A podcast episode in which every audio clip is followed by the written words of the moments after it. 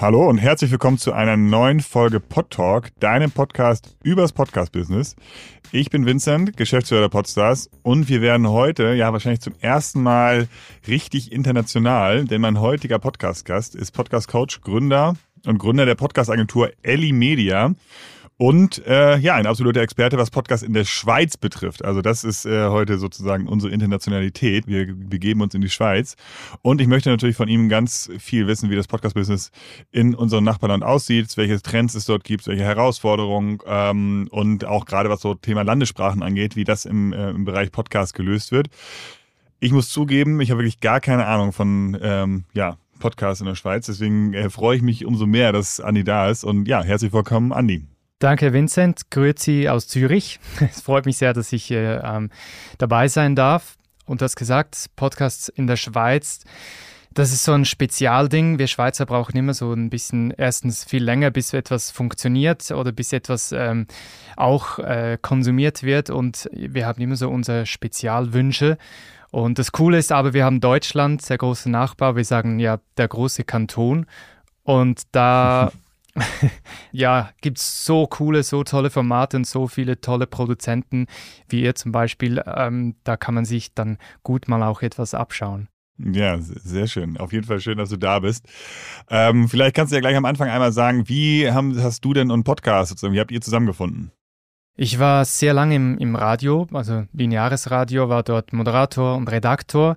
Ähm, und dann habe ich gemerkt, das ist nicht mehr so äh, dynamisch wie auch schon. Und, und Podcasts waren dort, ähm, da rümpfte man die Nase, das war nicht so angesagt. Ja, und dann wusste ich, ich muss äh, mich selbstständig machen und ich, ich möchte mehr in diese, in diese Sparte gehen. Ja, habe dann gekündigt, habe meine eigene Firma aufgebaut aufgebaut, Ailey Media. Meine Tochter heißt so. Ailey ist äh, zur gleichen Zeit auf die Welt gekommen und dann dachte ich, zwei Babys, ein Name, das ist eigentlich noch gut. Und dann, ja, habe ich mich so zusammengetan mit anderen ähm, Podcasterinnen und Podcaster oder ehemalige Radiomoderatorinnen und Moderatoren, ähm, die eben das äh, gleich gesehen haben wie ich, dass es eben mehr Podcast-Produzenten braucht in der Schweiz. Genau, so sind wir dann zusammengefunden. Und wie lange ist das her, dass du Ellie Media gegründet hast? Oder wie alt ist deine Tochter? ähm, eineinhalb Jahren erst. Also ah, okay. letzten Frühling ist das gestartet, genau. Okay, dann ist ja noch äh, relativ frisch. Wie ist denn, wir benutzen in, in Deutschland immer den englischsprachigen Begriff äh, State of Podcast äh, für ja. State of Podcast äh, Germany. Und was ist denn der State of Podcast in der Schweiz? Also du hast gerade gesagt, ihr seid so ein bisschen später hinzugekommen. Ähm, aber was sind denn so die Flagship-Formate? Wie viele Hörer gibt es? Wer sind die größten Player? Erzähl mal, was, wie, wie ist die Lage? Das Erfreuliche ist, es gab jetzt gerade eine Studie über die, die Hörenden und ähm, da ist tatsächlich Podcast das am meisten äh, am stärksten wachsende Medium in der Schweiz, noch vor TikTok oder vor ähm, Netflix. Also das, das ist ziemlich cool zu sehen. Ähm, ist aber immer noch eher nischig. Also wenn ich jetzt hier auf die Straße gehen würde und, und eine Umfrage kurz machen würde, wer Podcasts hört, dann ähm, hört man schon noch viel Ja, aber meistens dann Formate aus Deutschland ähm, oder, oder den USA. Also da, da sind die schweizerischen Formate noch eher unterzählig. Das Tolle ist aber auch, dass es immer mehr qualitativ hochwertige Produktionen gibt äh, aus der Schweiz. Und ich glaube, das ist auch ein guter Treiber dafür, dass dann immer mehr Leute auch einheimische Produktionen hören, ähm, statt dann halt eben deutsche oder, oder ähm, amerikanische Produktionen, die einfach die Standards noch so hoch sind, da, da können die Schweizer Produktionen nicht mithalten. Aber ich glaube, die, die besten Produktionen im Moment sind ähm, vom öffentlich-rechtlichen Radio und Radio SRF produziert. Die haben halt das Know-how, die haben das Geld. Ähm, da kommen ziemlich coole, coole ähm, Formate raus. Und wenn man jetzt den, den, den normalen Schweizer Podcast-Hörer fragen würde, ähm, was, was sind so denn die Lieblingsformate? Sind es denn auch fest und flauschig? Oder ähm, gibt es da so Schweizer Aushängeschilder, die ein fest und flauschig Pendant zum Beispiel sind? Es gibt tatsächlich ein Pendant zu fest und flauschig, aber fest und flauschig hört man sehr oft. Das ist schon so. Ähm, dann gibt es so die, lustigerweise viele ähm, Podcasts, die aus dem linearen Radio kamen, die ähm, die so in die, die Podcast-Welt gefunden haben, die halt dann schon einen Namen hatten. Also die sind zum Teil sehr beliebt, die kommen eben von diesem öffentlich-rechtlichen äh, Rundfunk. Ähm, und dann so ein paar Talkformate, wo es um Psychologie zum Beispiel geht oder um, um Paartherapie in Anführungszeichen. Dort, ähm, das sind so im Moment ziemlich, ziemlich erfolgreiche äh, Formate und natürlich auch Comedy. Und sieht man das dann auch in den Podcast-Charts, dass dann, sag mal, von den Top 20, wie viele sind davon original Schweizer Formate, jetzt keine US-Formate und keine deutschen Formate? Mm, ich weiß es nicht aktuell, aber das letzte Mal, wo ich geschaut habe, waren es vielleicht so unter den Top 20, ich sag mal, ich schätze mal so um die 5 bis 8 vielleicht. Mhm. Okay, aber das ist ja gar nicht Genau. jetzt so wenig dafür, dass die Konkurrenz ja irgendwie allein durch die Sprache irgendwie relativ groß ist, ne? Ähm, Sicher, ja. Und wenn man jetzt so ein erfolgreiches Podcast-Format hat, bleiben wir bei den Top 20 in der Schweiz. Wie viele HörerInnen hören dann das? Wie viele, ja, SchweizerInnen? Mm, Da sind wir so bei pro Folge, also ist schwierig zu sagen, weil man ja keine, keine Einsicht hat. So, ich, ich weiß es nur vom Hören sagen und, und von Kolleginnen, die dann bei den bitte bei diesen Formaten arbeiten. Ähm, also da sind wir bei, bei ein paar tausend pro Folge. Ähm, Mhm. Die, die guten Formate, die haben schon so um die 10.000 äh, pro Folge, aber oder vielleicht noch mehr. Aber wir sprechen auch von guten ähm, Analytics oder guten hörenden Zahlen, wenn wir bei ein paar hundert sind pro Folge. Also das ist nicht zu vergleichen mit, mit Mhm. ähm, dem Podcastmarkt in Deutschland. Ja, das ist natürlich ganz, also ganz spannend, wenn du es sagst, weil wir jetzt in, in Deutschland sagen wir, alles, was so sechsstellige Reichweite hat, spielt dann irgendwie sozusagen in der, in der Champions League mit. Jetzt ist ja die Schweizer Bevölkerung auch deutlich kleiner, irgendwie nur 10 Prozent von dem, was in Deutschland wohnt ungefähr.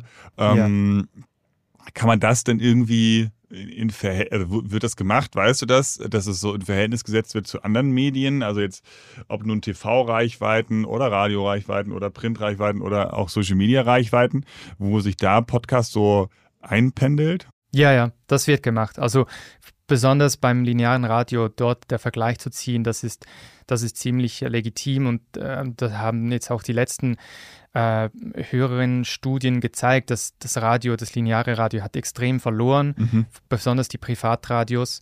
Ähm, Podcasts nehmen ständig zu. Also dort sieht man schon, ähm, kann man Vergleiche ziehen. Das ist, wenn man in der Schweiz bleibt, eigentlich noch cool. Dass, dass, ähm, also ja, diese Statistiken haben, haben wir schon, ja. Und was glaubst du, woran das liegt? Wieso ist, es, ist die Entwicklung im Schweizer Podcast-Markt gerade so stark?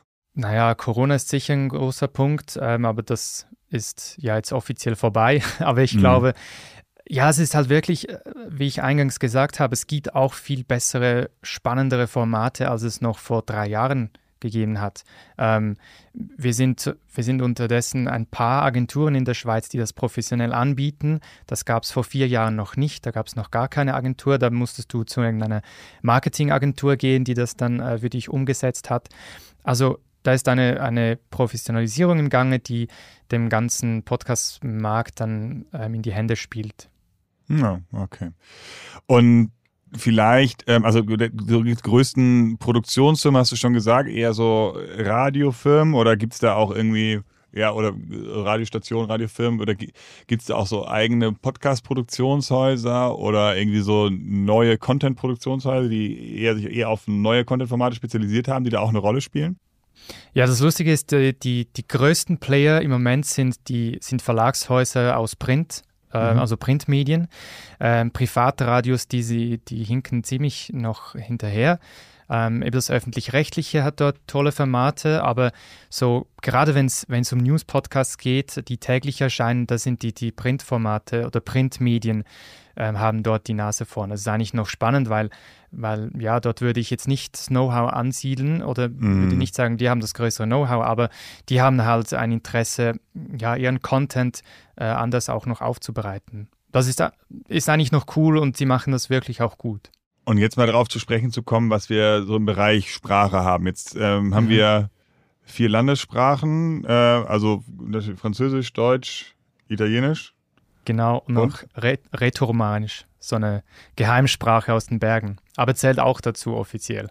Okay, aber dann ist das wahrscheinlich der kleinste Anteil von den, der, der sprechenden yeah. Bevölkerung. Wie ist das denn aufgeteilt überhaupt erstmal? Also vielleicht kannst du da ähm, auch nochmal sagen, wie das auch sonst in, in anderen Medien läuft. Ähm, wieder Radio, Print, TV und Co. Und wie dann halt im, im, im Podcast im Speziellen. Gibt es dann viele Podcasts, die ja, mehrsprachig erscheinen oder wo sich dann irgendwie bewusst entschieden werden muss, okay, mache ich es jetzt auf Französisch oder auf Deutsch? Äh, wie ist da so die, welche Rolle spielt das? Ja, das Problem ist, dass wir ein bisschen so ein, ähm, ein Konkurrenzdenken haben zum Teil gegenüber den Landesteilen. Also der größte Teil ähm, ist der deutschsprachige Teil.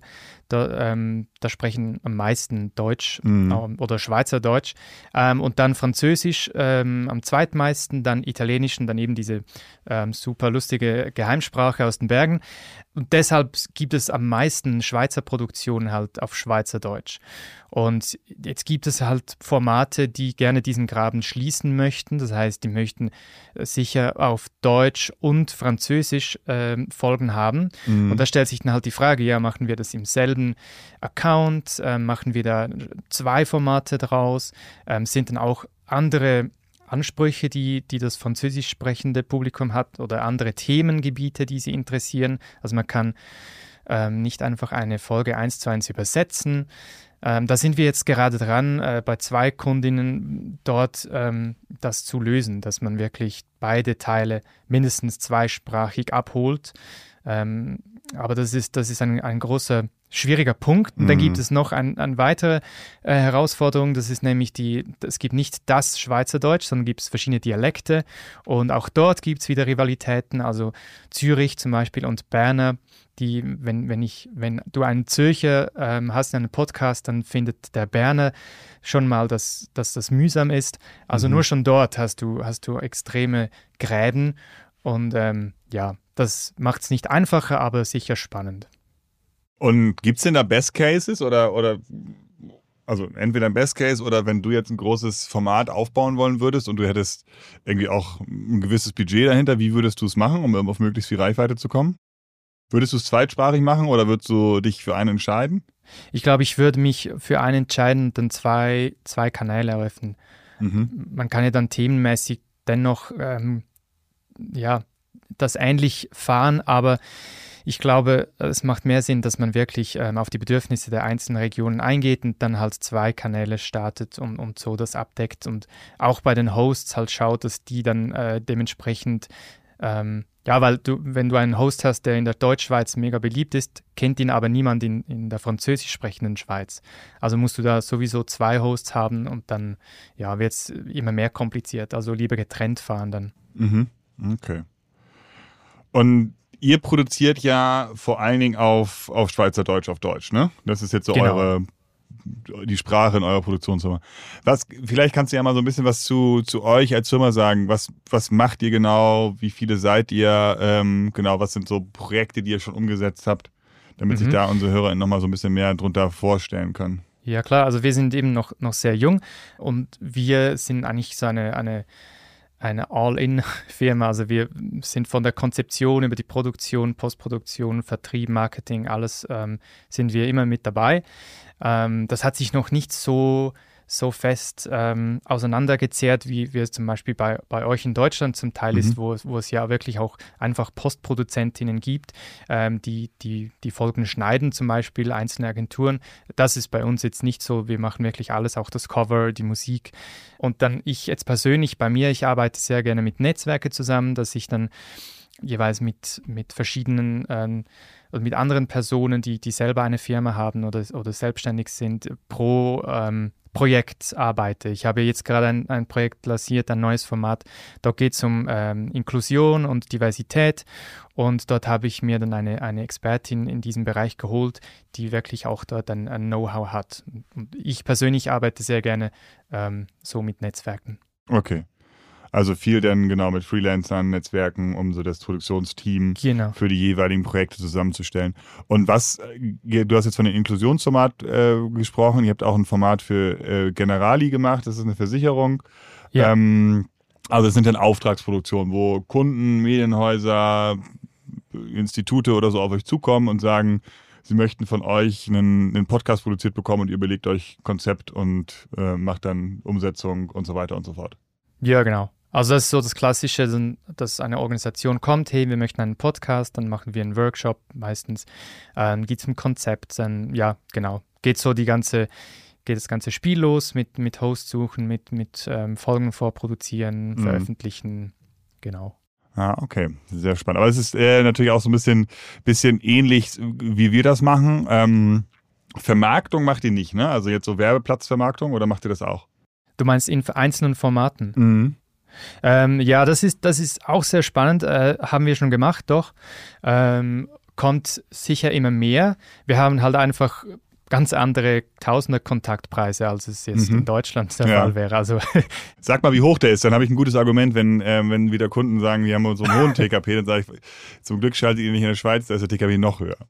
Äh, äh, also das Beste war einmal 1000, also ein, ein, ein Euro pro Listen. Ja.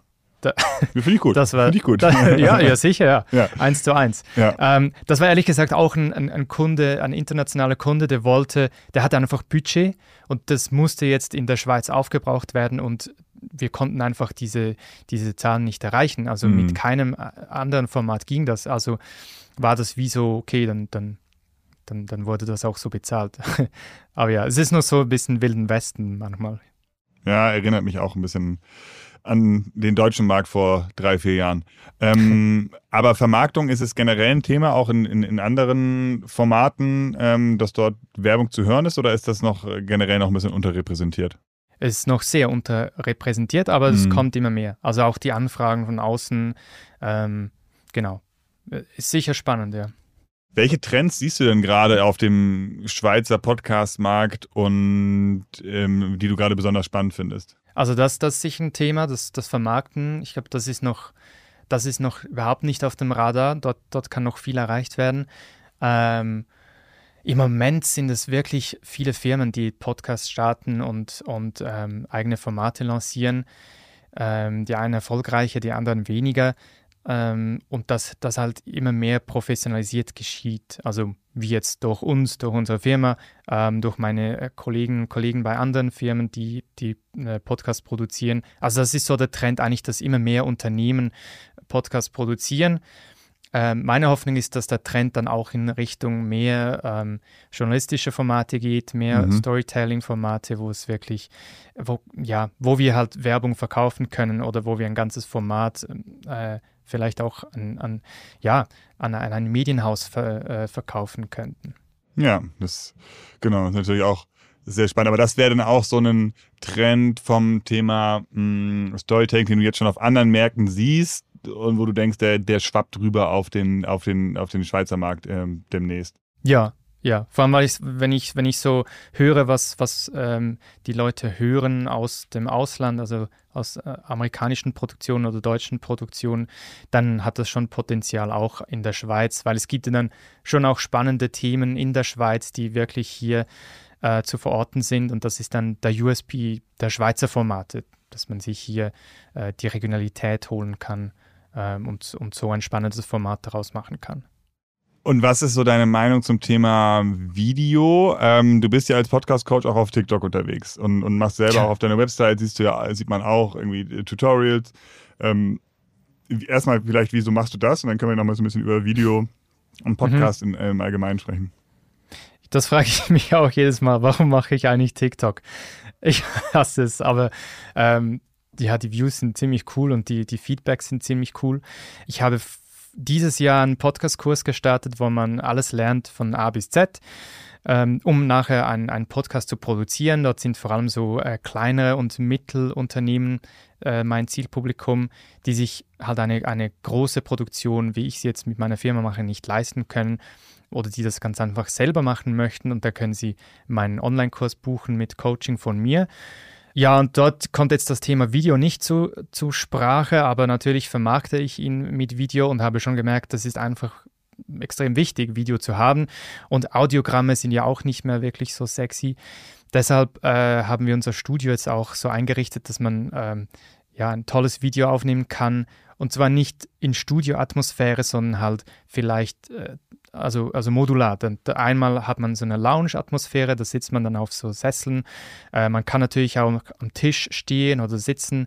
Aber die Idee ist so, so ein Hybrid zu schaffen mit immer noch Audio First, dass, dass, mhm. man, dass man die Qualität einfach wirklich top ist beim Audio, aber dass man halt auch ähm, auf Video ähm, etwas, äh, etwas Schönes sieht, ähm, etwas, etwas hat zum, zum Vermarkten, das auch wirklich ansprechend ist und nicht irgendwie ein Standbild mit ein bisschen, ähm, das sich ein bisschen bewegt. Mhm. Dann glaubst du auch generell, dass das Video für Podcast ähm, eine Rolle spielen wird in den nächsten Jahren? Ja, unbedingt. Ich glaube schon, ja. Also da, da, zeigen uns ja auch Spotify und YouTube, dass das immer wichtiger wird, auch wenn das zum Teil erst in den USA ein Thema ist. Aber ja, ich glaube, das ist, das ist, ja, ich sehe es jetzt selber mit TikTok, das ist einfach, es funktioniert einfach. Und vielleicht nochmal eine Frage zum Schluss. Wo standet ihr auf dem Schweizer Podcastmarkt vor drei Jahren? Ähm, und was glaubst du, wo steht ihr in drei Jahren? Also vor drei Jahren war das zum Teil auch sehr ähm, so, ja, also ich, ich, war sehr lange beim Radio, deshalb kann ich nicht sagen anfängermäßig, aber, aber halt so, was das Equipment angeht und, mhm. und, einfach die ganze Konzeption ist schon anders, anders als jetzt beim linearen Radio. Also da hat man vieles auch ausprobiert und, und das war auch cool, zum, zum einfach mal auszubrechen und ein Format zu entwickeln, das jetzt mal ganz anders ist als das Radio. Ähm, also das, das war so ein bisschen die, die Aufbruchstimmungsphase. Und ich glaube, in drei Jahren, da werden wir ähm, möchte ich eigentlich Formate haben, die eben die Storytelling in, in den Vordergrund stellen und, und, und vielleicht auch ähm, ja, journalistisch ähm, einen journalistischen Hintergrund haben. Also ich möchte mehr qualitative, hochstehende Formate haben. Nicht, dass diese die, die ich jetzt habe, nicht qualitativ hochwertig sind, aber die haben halt immer auch ein Marketing-Hintergedanke. Und, und dort ähm, mehr auch in diese Richtung zu gehen, dass man halt Formate entwickelt, die einfach, ähm, ja, die einen Mehrwert bieten in, in Sachen Storytelling. Da, da sehe ich mich in, oder unsere Firma in, in drei Jahren. Und was so Reichweiten angeht in, in der Schweiz, was, was glaubst du da, wo, du, wo ihr in drei Jahren stehen werdet? Ja, natürlich viel mehr. Also ich, ich, glaube sehr stark, dass das lineare Radio immer mehr Hörende verlieren mhm. wird ähm, und diese dann ähm, rübergehen zu, zu Podcasts. Ich glaube, da, wir werden uns natürlich nie annähern an, an deutsche Verhältnisse, eben weil es einfach rund acht Millionen Einwohner gibt in, in der Schweiz. Also das sind ähm, andere Zahlen, aber ich glaube, da da können wir einfach im Vergleich zu, zum linearen Radio können wir noch massiv gewinnen. Mhm. Ähm, vielleicht auch sogar zu, zu anderen Formaten oder zu anderen Medien wie eben TV, äh, Netflix. Also dass wir dort anf einfach auch, weil wir den USP Schweiz haben, noch mehr Hörende gewinnen werden können. Genau, aber äh, ja, vielen Dank. Es war doch eine ähm, sehr spannende Aussicht sozusagen auf den, auf den Schweizer Podcastmarkt, den wir so erwarten. Und es ist sehr spannend zu sehen, was es so für Parallelen gibt und gab und die ich dir so erkenne. Ähm, das hat mir sehr, sehr gut gefallen. Vielen Dank, Andi, dass du dabei warst und so, uns äh, so einen Einblick gegeben hast in den äh, Schweizer Podcastmarkt und an alle anderen vielen Dank äh, fürs Zuhören. Dieser Podcast wird produziert von Podstars bei OMR.